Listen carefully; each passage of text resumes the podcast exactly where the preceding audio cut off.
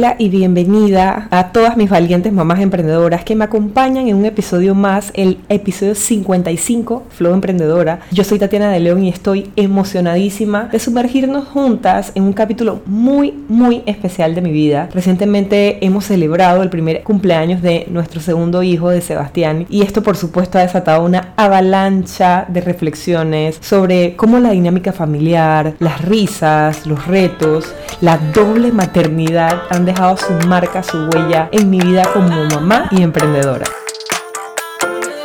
En Flow Emprendedora hablamos de los aciertos y desaciertos para tener nuestro propio negocio. Yo soy Tatiana de León. Bienvenida.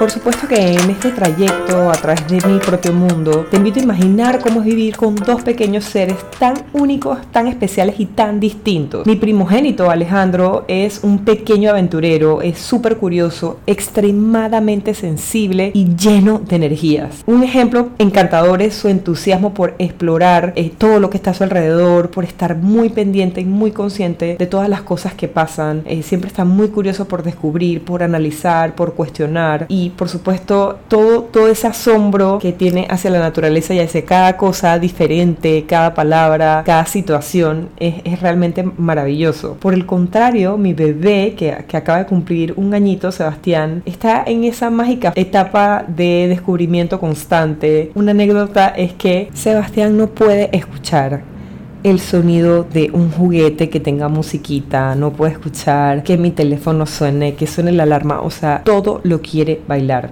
Es un niño que todo lo quiere bailar y que además tiene una personalidad muy fuerte, dominante y es como una personalidad muy muy grande en un cuerpo de una persona tan pequeñita, o sea, jamás me imaginé que una persona pudiera tener tanto ímpetu por hacer eh, como por hacer su voluntad, por mantenerse firme en lo que quiere, desde cualquier cosa que le, que, le, que le digamos. Es una cosa impresionante. No hagas esto, no te vayas por aquí, vete por acá. O sea, es como esa forma determinante de de todas maneras llevarnos hacia donde él quiere. Eso me parece extraordinario y me parece impresionante. Eh, sobre todo porque es una persona tan pequeñita, ¿no? Y pues que obviamente él está descubriendo el mundo y nosotros también lo estamos, lo estamos conociendo a él y por supuesto él está adaptándose también a conociendo el mundo y adaptándose a, aprendiendo a vivir en el mundo a través, a través de este camino que está, que está viviendo con nosotros. Entonces eso es quizás una de las reflexiones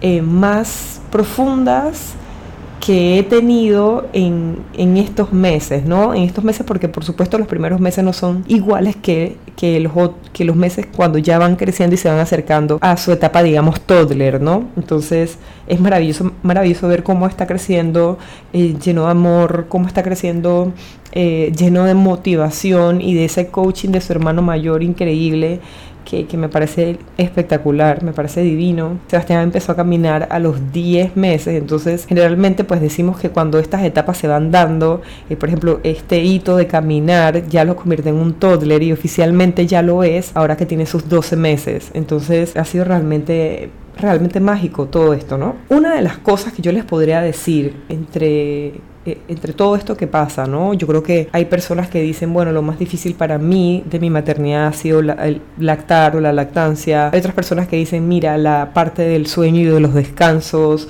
Eh, hay otras personas que dicen, yo tuve depresión postparto.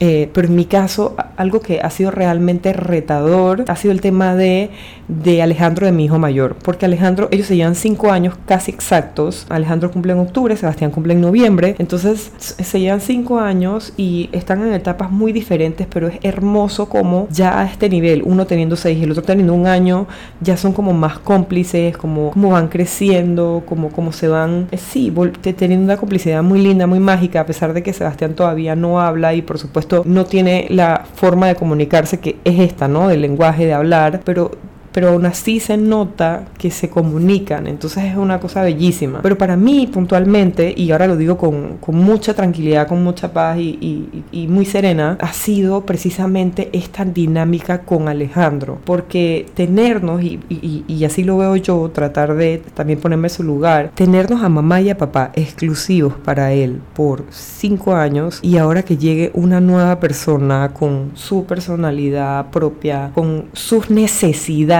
sobre todo eso, sus necesidades que él no puede cumplirse porque es un bebé y tiene que llegar mamá y papá a cumplirlas, o los abuelos o los tíos. Entonces obviamente también ha sido un, o fue o está siendo una situación para él quizás compleja como, como pequeño niño, ¿no? Y, hemos eh, recurrido a todas las opciones para también darle las herramientas para poder ayudarlo y para poder ayudarnos nosotros también a, ayudarlo y a caminar con él todo este nuevo proceso, porque digamos que yo fui una nueva Tatiana cuando nació mi primer hijo, cuando nació Alejandro, me convertí en una nueva persona cuando nació Sebastián, fui una persona cuando, cuando me casé, entonces cada etapa nos va como, como llenando de algún tipo de experiencia y evolucionando y creando cambios. Y esto ha sido esta etapa de, recibir a Sebastián en nuestra familia ha sido un cambio radical para mamá, para papá y para, y para Alejandro. Y a pesar de que nosotros somos súper planificados, de que nuestros dos embarazos fueron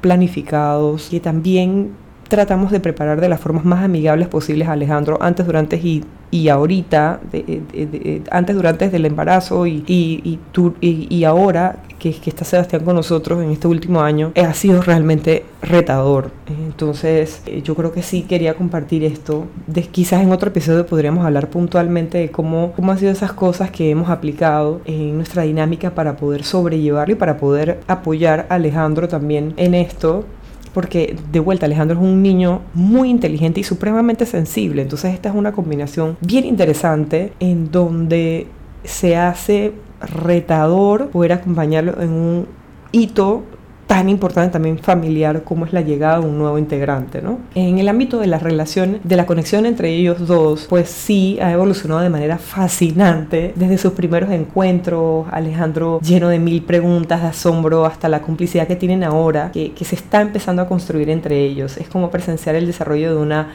hermosa amistad y siempre le digo a mi hijo mayor, siempre le digo a Alejandro que la persona, tu compañero de vida es tu hermano siempre es la persona que va a estar, independientemente que cada uno haga su vida, que cada uno encuentre las cosas que le gustan, ustedes son sus compañeros de vida. Van a estar mucho tiempo, tienen, están muy cercanos en edad y tratamos de regalarles eso, esas palabras y, y, y también con, con el ejemplo, ¿no? Y, y en las situaciones en donde ellos tengan algún conflicto que se pueda ver boba en este momento, tratar de que lo puedan resolver para que cuando lleguen los complejos, pues obviamente sea sea fácil también eh, o más llevadero entre ellos, ¿no? Cosas como compartir los juguetes, toda la empatía, la generosidad entre ambos. Bueno, ya me muero porque hablen entre ellos y tengan conversaciones, etcétera, ¿no? Son procesos del día a día que estamos tratando de llevar con mucha cautela y con mucho positivismo y con mucha conciencia. Yo creo que eso es súper importante. En la parte de la experiencia, la experiencia previa con nuestro primer hijo, con Alejandro, ha sido una guía invaluable. Nosotros nos sentimos muchísimo más, digamos,